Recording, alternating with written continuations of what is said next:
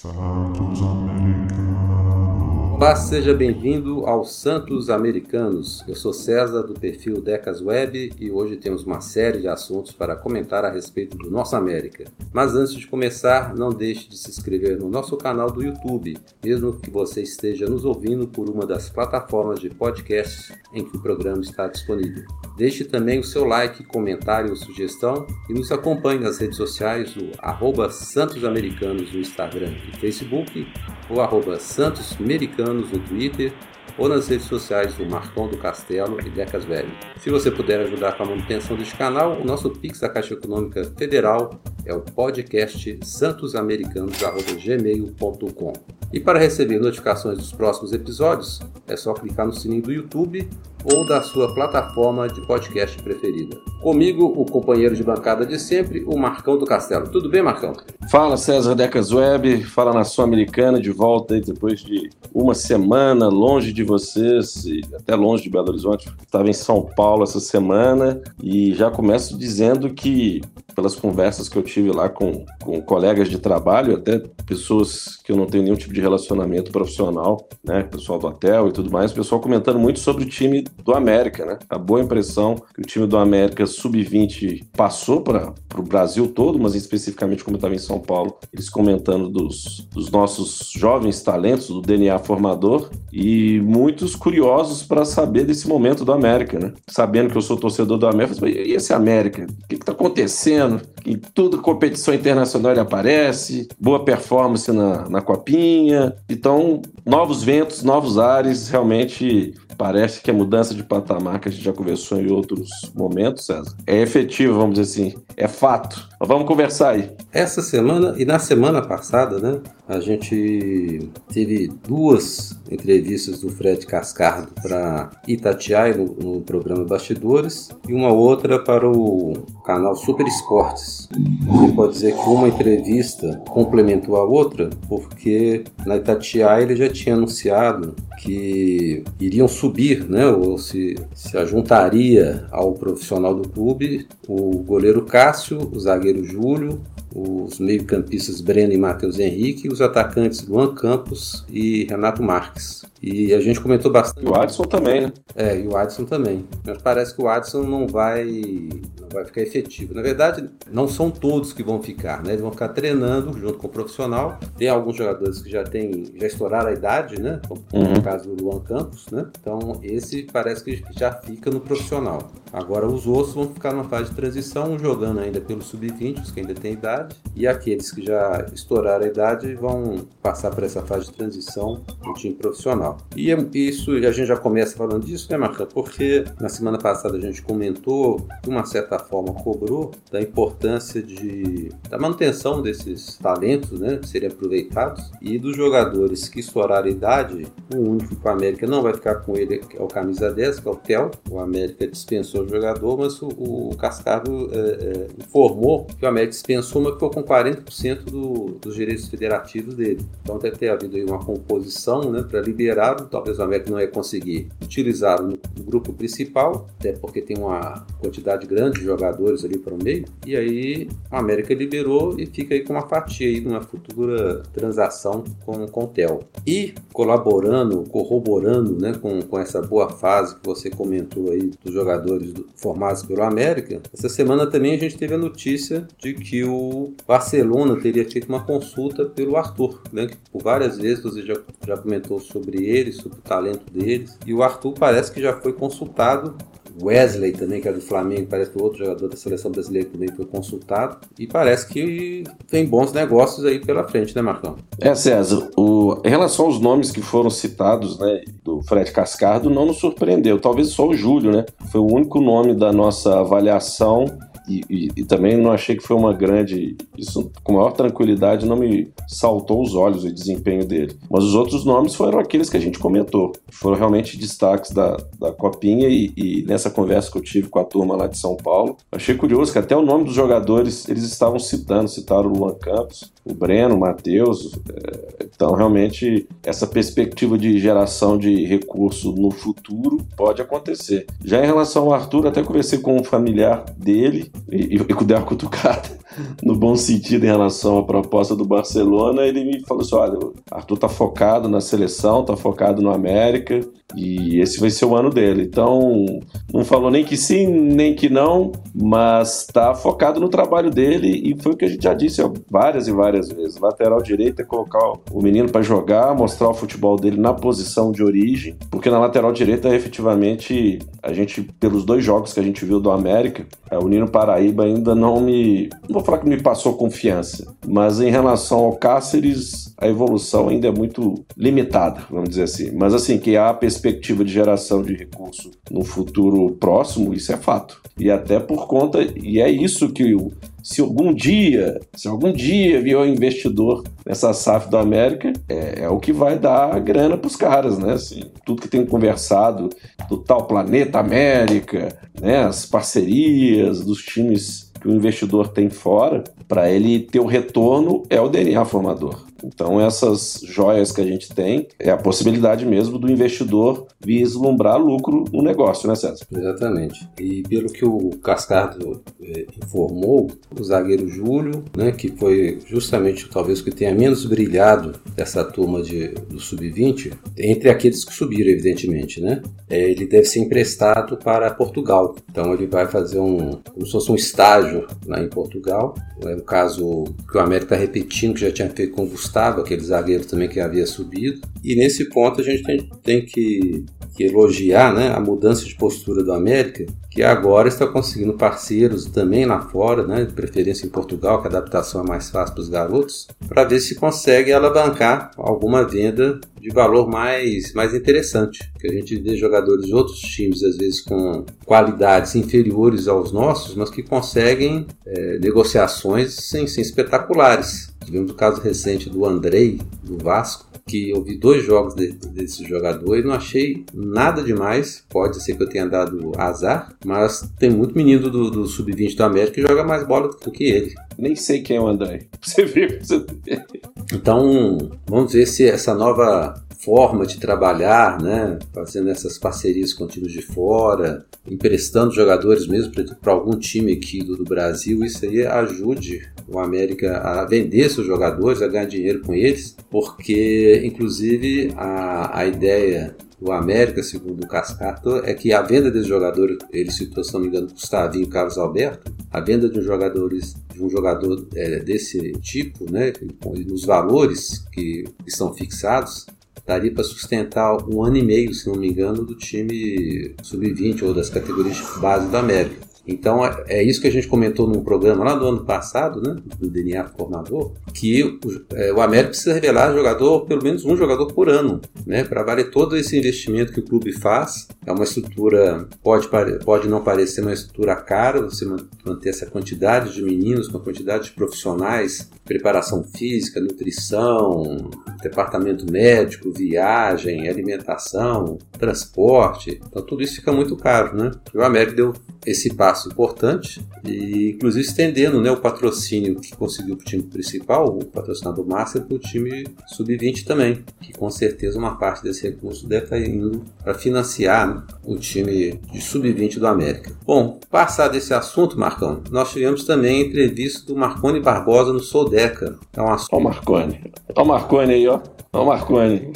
O, o Marconi ano passado, quando ele foi escolhido né, para ser o novo diretor de marketing do América, a gente já tinha feito um debate, uma conversa a respeito dele. Já havia sido apresentado, estava disponível um, programa que eu até citei aqui para as pessoas que quisessem ver, mas ele ainda não, não respondia pelo América. Né? Ele, coisa de semanas, separaram a entrevista dele para a efetivação dele como diretor de marketing do América. Mas, assim, ele não, fora a parte da independência, né, que eu achei que foi, foi muito bom, é, muito bom ele ter falado algumas ideias, inclusive que nós também passamos, né, Marcão, de Museu da América, Loja da América e outras coisas. Ele voltou a repetir problemas conhecidos, né, quanto, por exemplo, a ingressos de valores diferentes a cada jogo, problema de cortesia e outras situações aí que agora o América explorando o estádio e estando na mão dele a parte do sócio torcedor, deve ocorrer algumas mudanças mudanças aí no futuro próximo. É, na, na verdade, Marconi, nós questionamos a vinda dele naquele, naquele episódio do, do Santos Americanos e, e, e até na, no encontro que, que, nós tivemos com ele na sede do América, ele nos ouviu e, e ele já dei, meio que deu na lata na época, falou assim, olha, eu tô vindo para vestir a camisa do América. Foi o questionamento que nós fizemos quando ele foi contratado. Mas é aquilo que você disse, bem disse. É, alguns pontos já eram sabidos, outros a gente sabe que demora um estudo maior, né, para entendimento da situação, o que fazer. Questão da produção de conteúdo, valorizar a produção de conteúdo e a ida dele no Soldec, junto com o Alisson e o, e o Saci, já é uma evolução, a meu ver, essa aproximação e, e valorizar o que é, que é feito, vamos dizer assim, dentro de casa, né? Porque a gente conhece mais do América, as coisas do América, do que a mídia tradicional. Mas eu vejo com bons olhos, assim, já houve uma evolução. É o que queremos? Não porque a gente é muito imediatista, né? A gente quer que as coisas venham numa velocidade, até porque as demandas são tão grandes e ficaram tanto tempo em algumas paradas e outras da, pessoas dando cabeçadas que a gente quer que a coisa seja resolvida de forma imediata. Mas eu já vejo lados, é, pontos positivos, vamos dizer assim, de evolução. É, esses estudos que estão, são, estão sendo feitos, a questão de shows, né, perspectiva de, de reuniões de centros corporativos, vamos dizer assim, né? Então é aguardar, é, é aquilo, a gente vai estar acompanhando e cobrando, porque muitas vezes tem a ideia, mas não agem. Pô, Marco, você quer que coloque em prática amanhã, dependendo da ideia, sim. E ao longo do, do trajeto a gente vai fazendo os acertos. Não pode ter ideia e não colocar um prazo, e mais do que colocar o prazo e não fazer nada. Então, beleza, as ideias estão aí, estão na mesa, vejo com bons olhos a grande maioria delas, mas vamos colocar aí um prazo aí que sejam 90 dias, 60 dias, para efetivamente colocar algumas delas em prática e aí fazendo pequenos ajustes ao longo do, do caminho. É, algumas, é, com relação ao ingresso, né, eu acho que devem ser implantadas mais para o Campeonato Brasileiro, porque o Campeonato Brasileiro esse ano começa, se não me engano, em abril, abril, maio, então acho que tem um tempo possível, né, de, de, ser alterado e tal. Mas como ele disse, como ele mesmo disse, algumas medidas talvez não vão agradar, né, a torcida, porque o, o fim, o fim da cortesia, né, eles querem que o torcedor fidelize-se, mas com direito a um ingresso, né? Adorei isso. A torcida do América vai ficar com raiva de mim, mas adorei isso, porque tem os reféns das cortesias. Desde a época do cápsula americano eu falava, as cortesias, as cortesias. Tem os reféns da cortesia, tem os reféns da entrada dupla, tem os reféns da entrada tripla. Gente, vira onda verde, pô. Vira onda verde. Óbvio, como ele mesmo disse nas duas entrevistas, tanto o Sodeca né, quanto do lado do Paysandu, as regras têm que ser claras. E ele prometeu um estudo para que as regras fossem claras, mesmo que, mesmo que não sejam é, simpáticas a torcidas, né? A torcida. Mas eu adorei. Tem hora que tem que doer, vai doer mesmo, gente. Vai doer, refém de cortesia e é um absurdo ter que ir no Independência e cambista vendendo é, ingresso do América na porta. Enfim, segue o jogo aí, Sérgio. É, não faz sentido nenhum.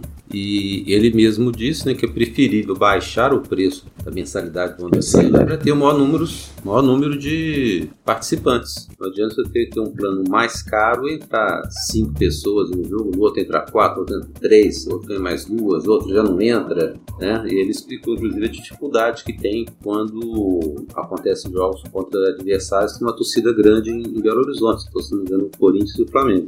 E só para encerrar esse assunto, é, achei legal ele, né, lógico, politicamente, né, sendo muito político, né, falando que a nossa torcida, que é nossa, que, que é a gente e tal, estão sempre citando, sempre se incluindo por parte da torcida. Eu acho isso muito, muito legal da parte dele, porque eu acho que todo mundo sabe que ele é cruzeirense, mas ele adotou o América, ele trabalha para o América, então ele tem que falar em nome do América, porque afinal de contas ele negocia e representa o América desde então. E quando ele falou no contato que eu tive com ele que ia vestir a camisa da América, ele foi com a camisa verde e com o nosso coelhão. Fato esse que em alguns momentos a gente vê dirigente com camisas rubas. Já até o nosso querido amigo Adolfo Parense comentou, esses detalhes fazem a diferença. Já vestiu a camisa literalmente, não só no, no discurso, mas na indumentária César Decas Verde. Exatamente. Outro assunto, ou outros dois assuntos, porque essa semana foi recheada de assuntos e a gente está até passando um pouquinho é, rápido por cada um deles, não aprofundando, porque senão não dá tempo para a gente comentar todos. É a renovação inicialmente do contrato do Alê. O Fred Cascarto já tinha informado que a renovação dele estava muito próxima, o contrato dele terminava no meio do ano. Até estranhamente, não sei por que fizeram um contrato para terminar no meio do ano e agora fizeram uma, uma extensão maior, até o fim de 2025, para quem não está sabendo. E entre conversas, entre notícias e informações encontradas, a gente tem a chegada do, do Mikael, centroavante Mikael, que, que estava o último time que ele esteve jogando era o Internacional de Porto Alegre, é aquele Mikael que jogou no esporte, não confundir com aquele que jogou no Flamengo, né?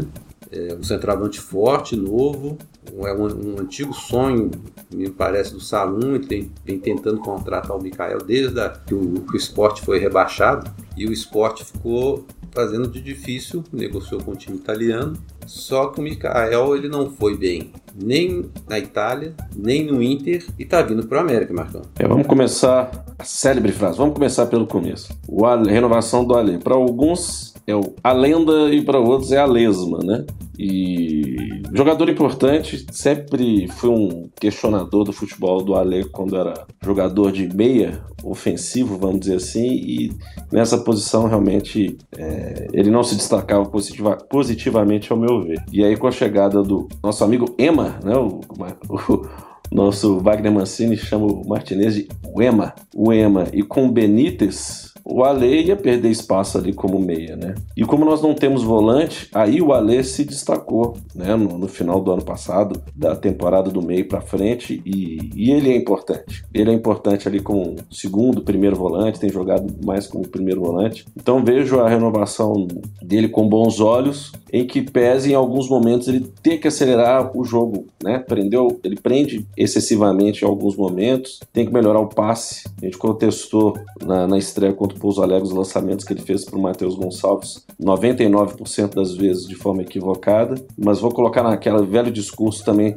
é início de temporada, tá voltando de férias, né? Tem que pegar ritmo de jogo, mas eu vejo a renovação do Alesma para uns, a lenda para outros, mas para mim a renovação foi positiva. Em relação ao, ao, ao Mikael, o América está agora recheado de centroavantes, né? E o Mikael se destacou pelo esporte, como você disse, o Salu tentou em alguns momentos trazê-lo, ele não veio, não produziu nos clubes posteriores. Vejo com bons olhos a contratação dele, mas você vê que o Aloysio tem sido escalado nesses dois primeiros jogos como centroavante. Temos o Wellington Paulista, temos o Mastriani com fadiga muscular. Temos o Henrique, Henrique Almeida. Henrique Almeida. Mas e aí as laterais? Porque pro cara fazer gol, a bola tem que chegar na cabeça dele também, né? Tem que chegar na cabeça dele e, e de forma com qualidade. Felipe Azevedo questionado por alguns ainda nesses primeiros dois jogos. Dadá Belmonte nos poucos minutos que jogou. Já é difícil de falar dois jogos, mas já vou falar o futebol do Matheus Gonçalves. Mas pelo aquele gol que ele perdeu contra o, o Vila, que eu recebi de mensagem do WhatsApp, então achei o Matheus Gonçalves, é aquilo que eu falei. Vou esperar aí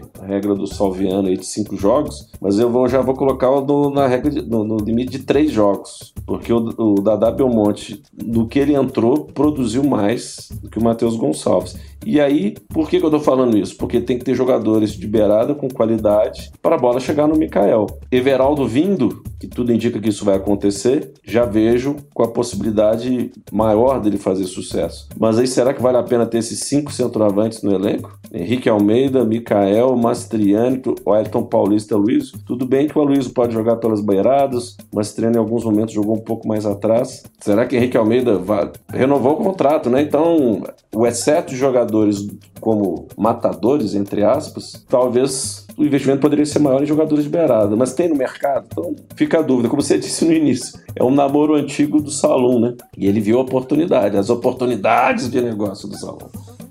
É, eu acredito, Marcão, que inclusive aconteceu foi isso. Né? O América já estava com a cota cheia de centroavantes, mas o Inter rescindiu o contrato com o Mikael.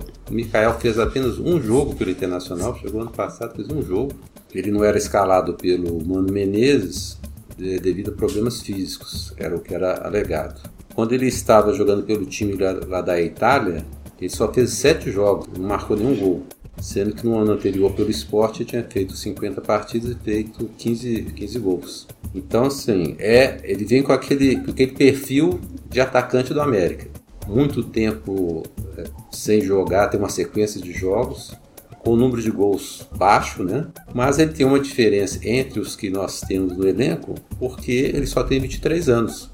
enquanto a gente sabe que o Ed Paulista esse ano, se não me engano, faz 40 anos, tem jogado 15 minutos em cada jogo. Eu acho que é mais um investimento de, de grupo, de bastidores, né? Pelo que o pessoal tem comentado, que o Ed Paulista tem ajudado muito o Mancini e etc. O, o Aloysio também já é um já está com 35 anos, se não me engano, que ele falou na entrevista que ele deu aí para a TV Coelho, a qual você participou.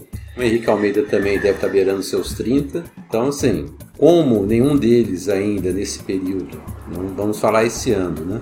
É, demonstrou assim uma, uma capacidade muito grande de fazer gols, talvez seja a oportunidade. Né? O América procurou esse Mikael durante muito tempo, fez várias ofertas, quando ele, antes dele ir para a Itália, depois que ele queria voltar da Itália, antes do Internacional contratá-lo, e agora que ele está um pouco desvalorizado pelas é, más exibições ou pelos números fracos, né? na verdade mais pelos números fracos, o América... Baixa produtividade. É, o América resolveu aproveitar, e por que não? Né? Dentro daquela filosofia que a gente sempre fala, né? ressuscitar jogador que, que não está numa fase boa. O, outro assunto, Marcão, é que essa semana é, se encerrou o prazo para o investidor né, da SAF do América dar resposta, apresentar sua proposta. É um prazo que a gente já comentou algumas vezes aí, foi sendo estendido. Né? Algumas vezes? Está sendo generoso. E a data final seria ou foi 31 de janeiro. E agora na imprensa a gente tem visto nessa quarta-feira algumas notícias também desencontradas porque no América sempre as coisas são meio desencontradas, não sei se por um, por um erro nosso do América, né, de comunicação, ou se é por um erro da, da imprensa, de não saber quem procurar, com quem se informar, mas a gente tem informação de que vai ter uma reunião do Conselho Consultivo e vai ter uma reunião do Conselho Deliberativo e que depois dessa segunda, segunda reunião vai haver uma entrevista coletiva do Salão a respeito. Não quis adiantar se foi recebida a proposta ou não, e a aprovação, é lógico depende da chegada da proposta, e depende também dessas duas reuniões de conselho.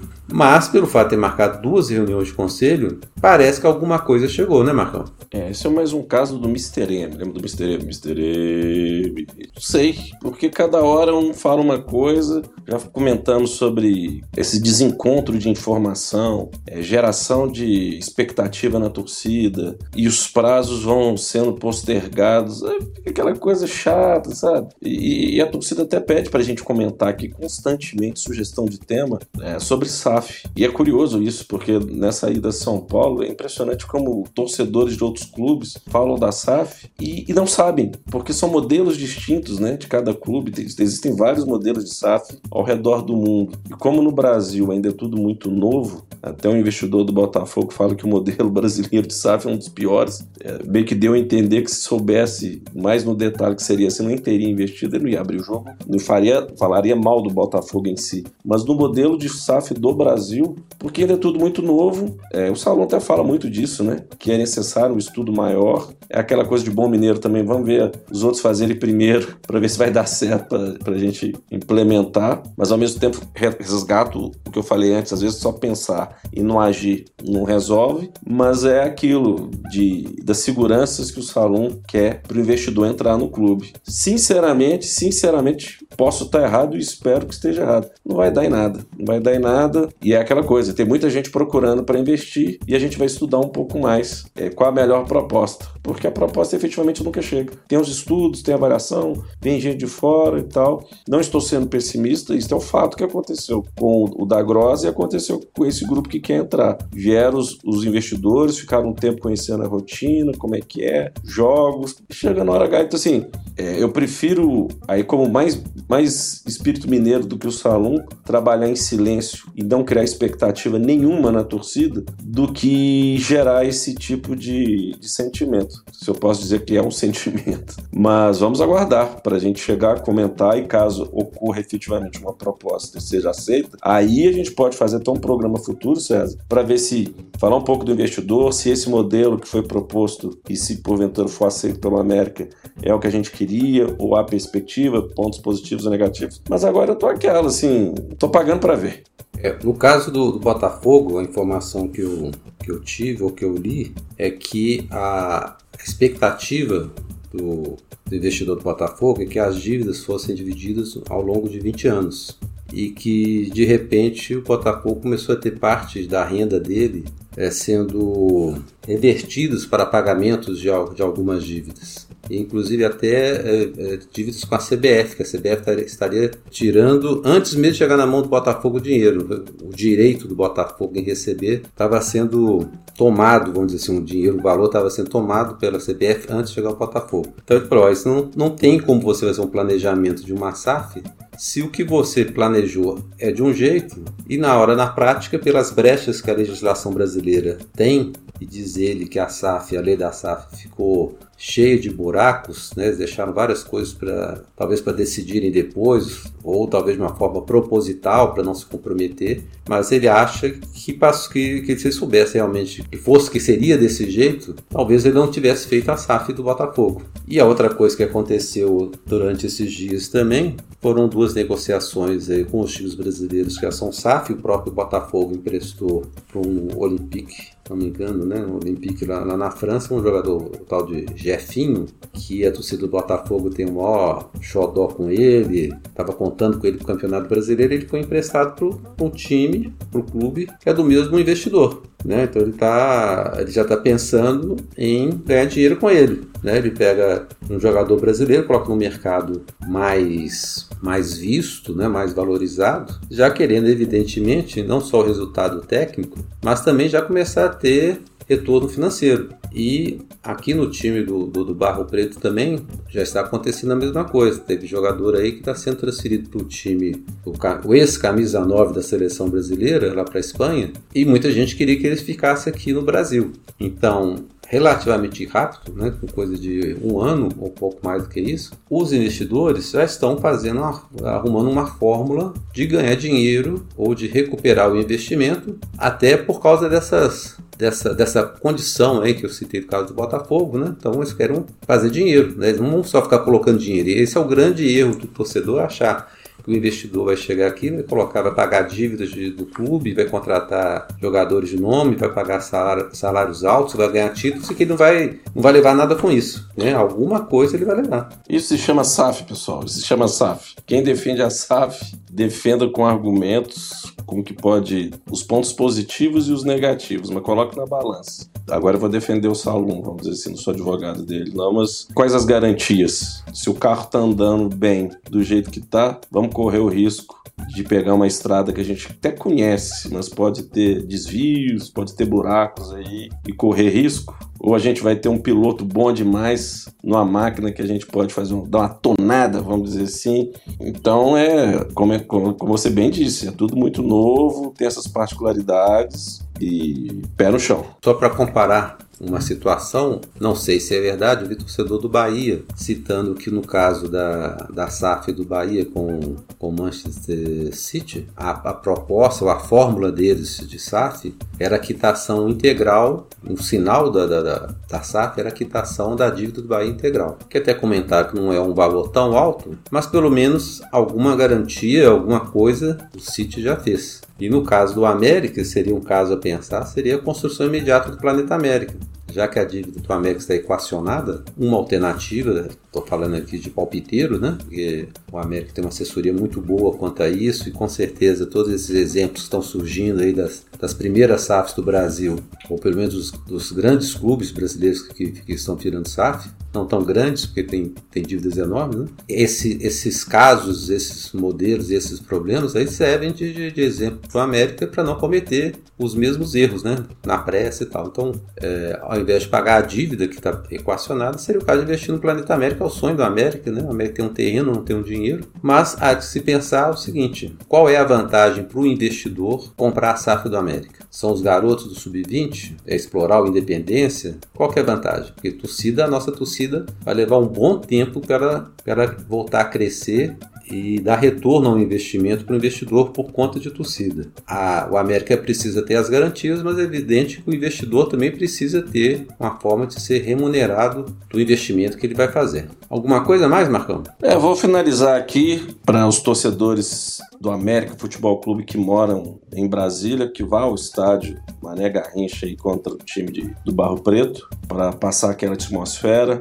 Vamos enfrentar nossos fregueses aí dos últimos anos. Nosso time é bem melhor, está é, mais bem montado, tem uma estrutura de jogo, né? tem um modelo de jogo. Então vá, prestigie, torça, porque somos favoritos para continuarmos líderes do nosso grupo do Campeonato Mineiro. Fazendo só uma pequena observação além dessa, desse convite para a torcida do América que mora em Brasília e, e região ali, vamos dizer assim. Falar do jogo contra o último jogo contra o Vila. Achei o time. A gente não gosta de ficar falando de, de, de, do, dos jogos em si, mas eu achei que em relação ao Pouso Alegre, o América teve uma dificuldade de construir jogadas. Achei que o Martinez, entendo perfeitamente, ficou um bom tempo fora do time uma, uma lesão grave e ele ainda estava no processo de, de adequação, de entendimento, de adaptação ao futebol brasileiro. Achei ele abaixo da média dos demais, mas compreensível. E o Matheus Gonçalves, eu já colocarei a ele. A cornetagem, não sei quem que me falou um dia desse. Ó, corneta do Marcão. Já tirei o Matheus Gonçalves. Deixa o Dadá Belmonte começar um jogo. Beleza, galera? É isso aí. Boa semana, César. Mais uma mensagem para a turma? Vamos deixar então os nossos agradecimentos a todos que se inscreveram em nosso nosso canal essa semana, curtiram